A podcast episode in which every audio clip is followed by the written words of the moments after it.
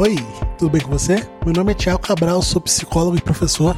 Meu nome é Bruna, eu já não sei o que eu sou mais. Bem-vindos ao nosso apartamento particular. Esse é o podcast Segurando Vela, o podcast onde você segura uma vela enquanto escuta esse casal falar sobre cultura pop, filosofia e quando dá no saco, política. Nós estamos no nosso apartamento durante essa temporada porque nós estamos de quarentena, não é, Bruna Reis? É, a gente aí integra a famosa geração dos quarenteners, que vai dar início aí à próxima geração que vai vir daqui a um tempo, que é os Corona Babies, que vão chegar aí, né, Thiago? É isso aí. Por que nós estamos gravando direto no nosso apartamento? Porque no, nesse podcast, esse é o primeiro podcast que você está escutando, cada podcast nós estamos num lugar. Às vezes nós estamos no nosso avião particular, às vezes nós estamos no nosso cruzeiro particular, às vezes nós estamos até mesmo na nossa nave espacial particular, né, Bruna Reis? Ou nosso robô gigante particular. É, a gente tem várias particularidades aí. Em solidariedade aí, né, pra, a, a você que está com a bunda dentro de casa, nós estamos gravando diretamente do nosso apartamento. Nós nem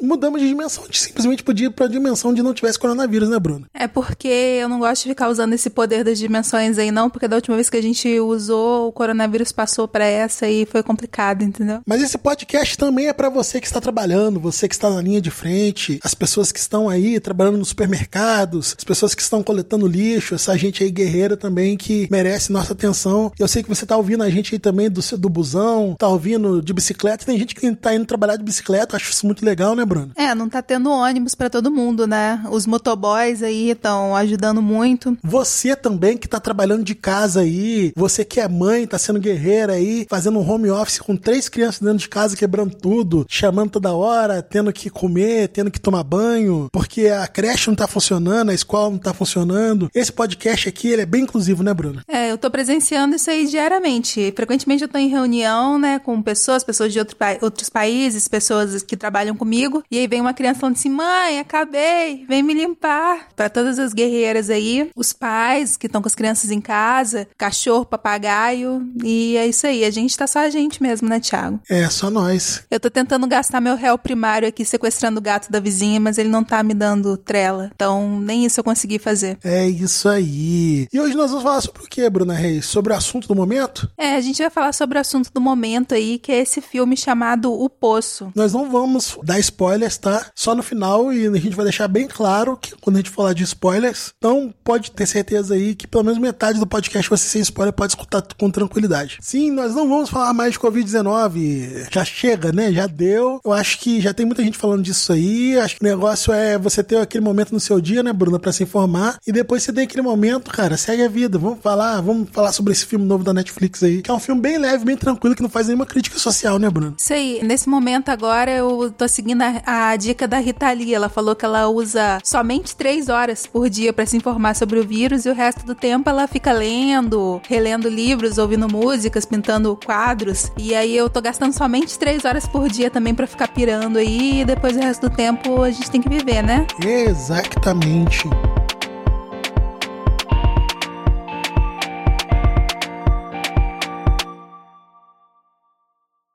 Meu filme chama O Poço, do espanhol El Hoyo, e em inglês é A Plataforma, The Platform.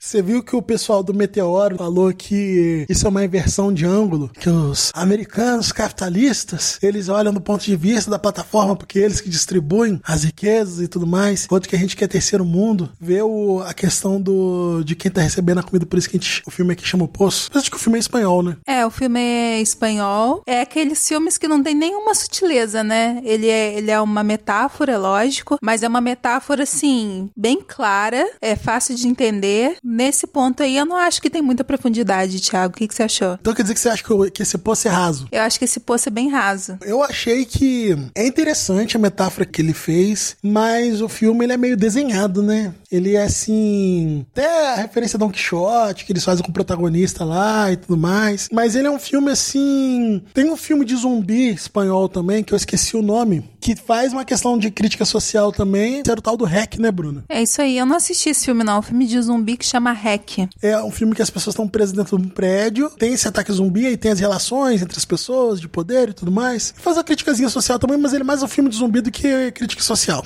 No fim das contas, sobre o que, que se trata o filme Poço. Nós acompanhamos esse protagonista que ele acorda um dia dentro de, um poço, né? Ele, algumas pessoas vão para esse poço por vontade própria, igual o caso do protagonista, outras pessoas vão para esse poço como uma forma de punição, mas de qualquer forma, quem vai pro poço, se passar uma temporada lá, ou ela é abonada de seus crimes, ou então ela ganha alguma coisa. E no caso desse protagonista, ele tá querendo um diploma. E esse poço, ele é um poço que tem acho que 333 níveis e que tem uma plataforma que desce todo dia com comida, com alimentação. E essa plataforma, né, quem tá mais em cima do poço, come mais, e geralmente quem tá abaixo ali dos 50, 100 primeiros níveis, acaba passando fome porque as pessoas que estão nos primeiros níveis, elas não distribuem a comida. Então faz uma metáfora da distribuição de riqueza da sociedade. Essa questão do poço aí, essa analogia, né, essa metáfora aí do de reduzir a sociedade por um, por um espaço observável, ela existe já no, no storytelling, no imaginário popular há muitos anos, né? Revolução dos bichos é bem isso. Se você for for buscar, e todas as culturas têm uma reflexão clara disso, de onde isso acontece, a maioria das fábulas tem uma relação direta com isso, e o poço, ele não é diferente, ele também é uma, é uma representação bem literal, assim, da sociedade, falando de quem tá em cima, quem tá no meio e quem tá embaixo. Essa parte eu achei óbvia, eu acho que hoje em dia, no nível de, de entendimento que as pessoas têm, talvez seja necessário falar as coisas de uma forma tão óbvia assim, porque se você fizer uma,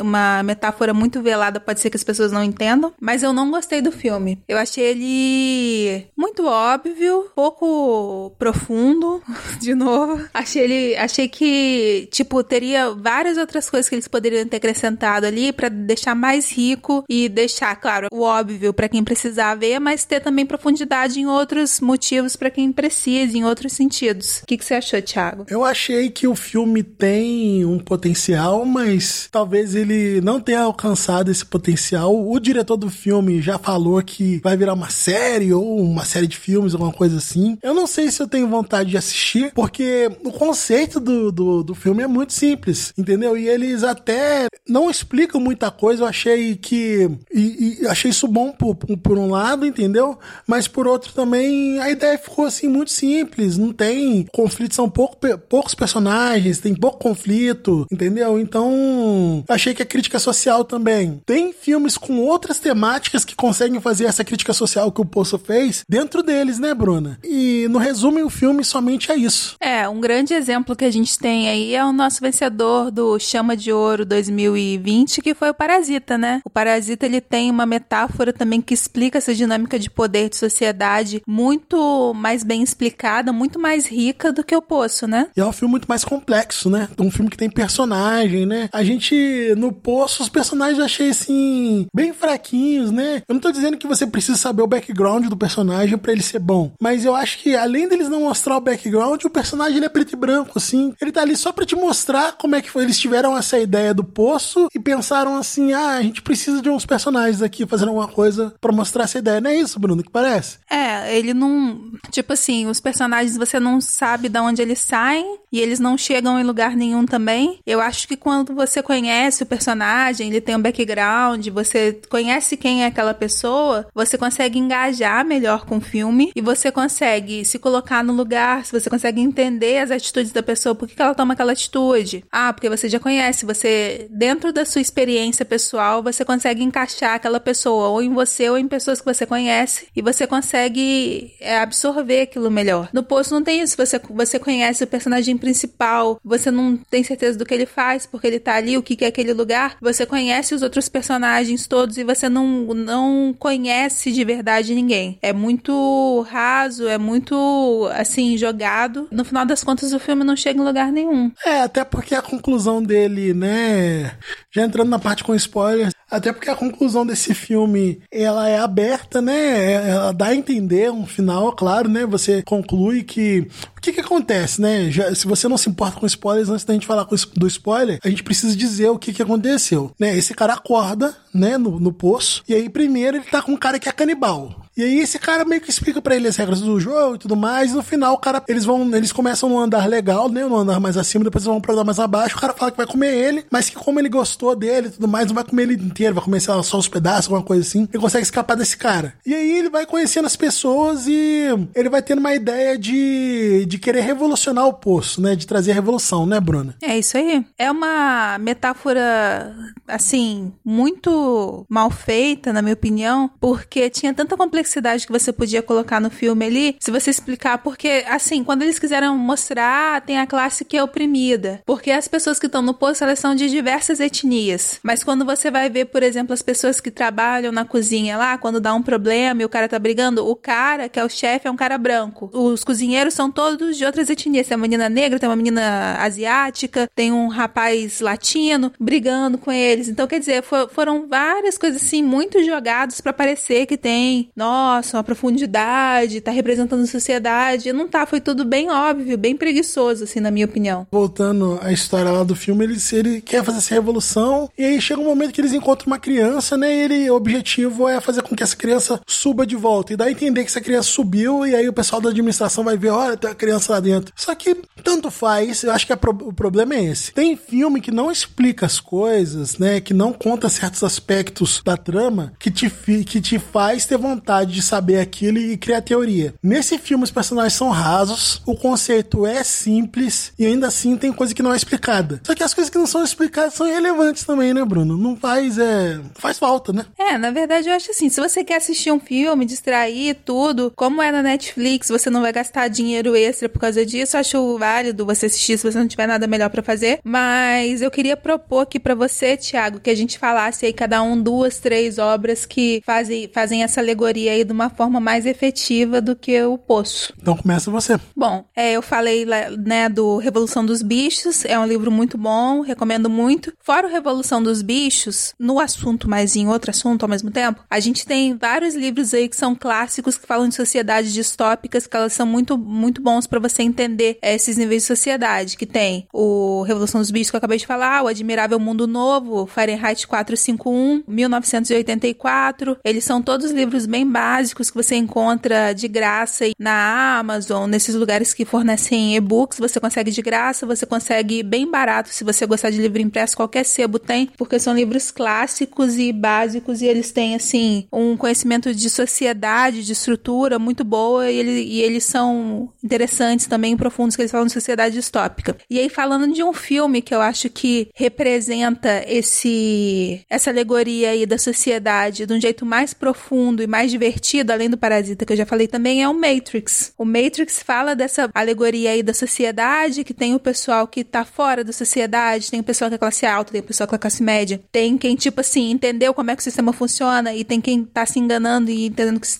é, se enganando e tem gente que o sistema engana. E aí, quando o Neo, gente, eu vou dar spoiler, mas o Matrix é um filme de mais de 20 anos, ele é de 1999. Quando você chega lá no último Matrix, que o Neo encontra o arquiteto e tudo, você descobre que ele não é o primeiro para ser escolhido. Que até esse sistema todo de ter o escolhido é um sistema que, o, que faz a Matrix continuar funcionando. Então também dá essa toda essa visão aí de inevitabilidade do sistema, do capitalismo, de como as coisas funcionam. Então acho que Matrix também é uma alegoria muito boa. Então vamos lá, meus filmes então. Um, um, filme que faz crítica social de uma forma interessante, eu já falei um, que é o Hack, que no meio dessa questão do, do apocalipse zumbi aí, tem algumas críticas sociais também. Você tem o Distrito 9, né, que é aquele filme que cai uma nave espacial na Terra, e aí os, os alienígenas acabam virando marginalizados e tudo mais, que fala um pouco sobre essa questão da relação de poder, faz crítica social também. Aquele Elysium, que faz isso bem claro também, né, que é o Elysium que tem o Wagner Moura, é. né, que tem o pessoal que mora lá em cima e tem o pessoal que mora embaixo e tudo mais. Aquele filme, Bruno, que eu,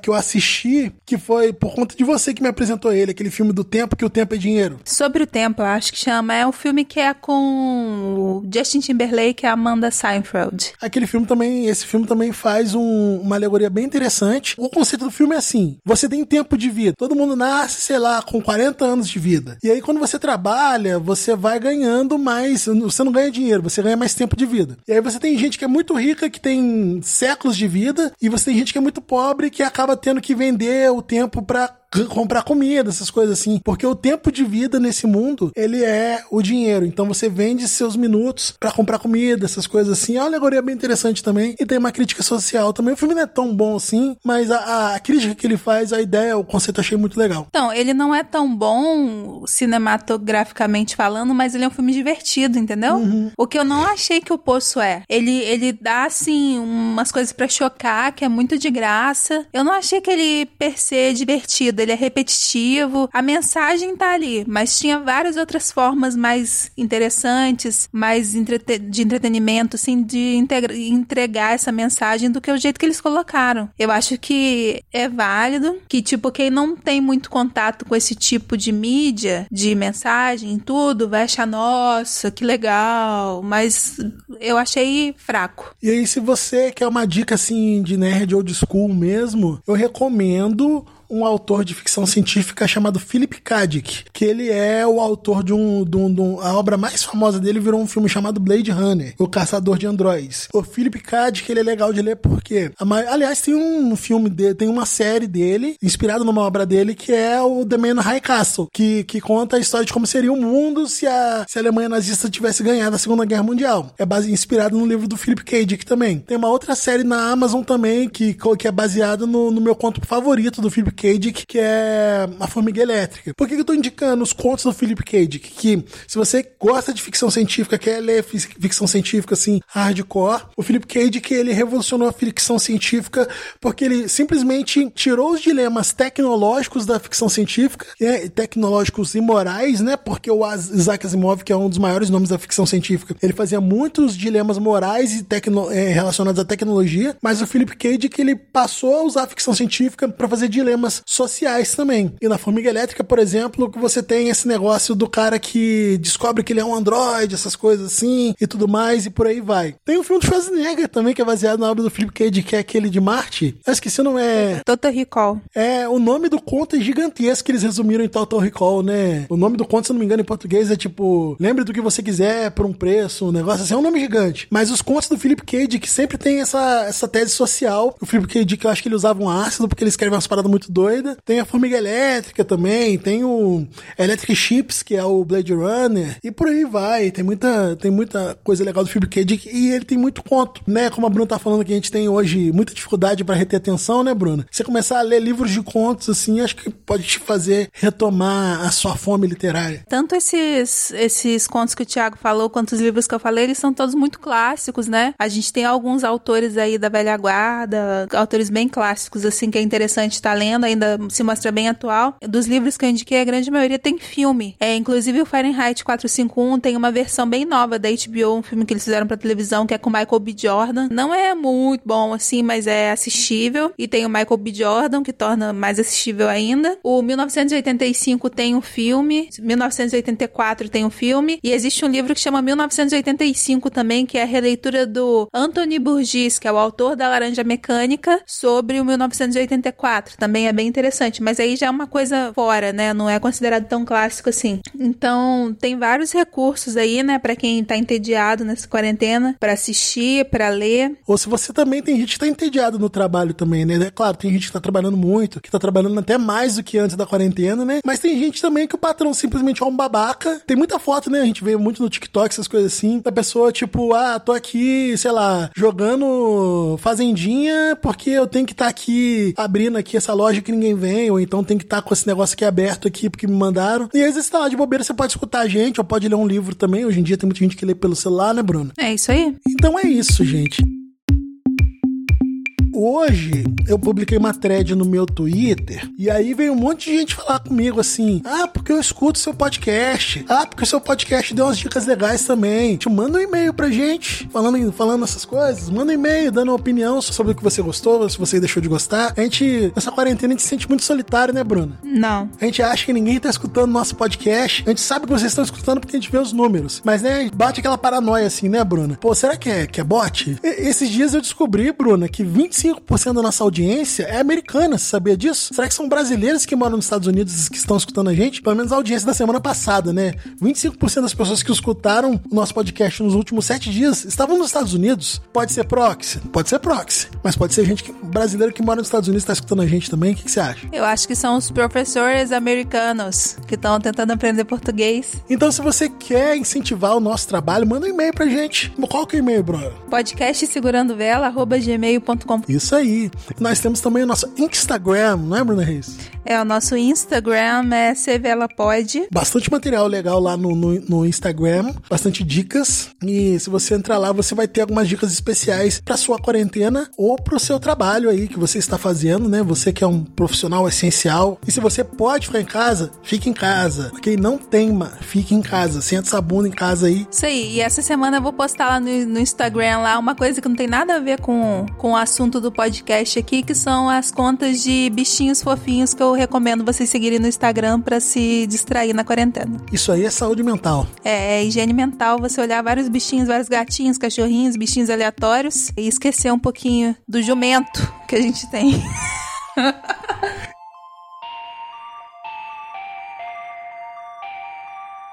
Enfim, obrigado por escutar, gente. E escutem os outros podcasts escutem os outros podcasts. Esse é o nosso vigésimo podcast, Bruna Reis. É. Já são 20 podcasts segurando vela. Aproveita que você tá tendo mais tempo aí, ou não, né? Se você tem um trabalho que te permite escutar podcast, é, escuta a gente. Se você não tem um trabalho que não permite usar, escutar podcast, escuta a gente na hora que você estiver arrumando a cozinha, fazendo assim, alguma coisa. Que parece que podcast é uma mídia, né, Bruno? Que as pessoas consomem enquanto estão fazendo outras coisas. Você tá pedalando sua bicicleta. Não, bicicleta, acho que não é seguro você escutar podcast. Eu acho que desde que você tenha bom senso e análise crítica, você pode escutar podcast fazendo qualquer coisa. Uma cirurgia de coração. Pode, é. Você, você vai operar com o ouvido? Você vai operar com a mão, né? A não ser que, sei lá, você seja editor de podcast. Aí você não tem como trabalhar escutando podcast.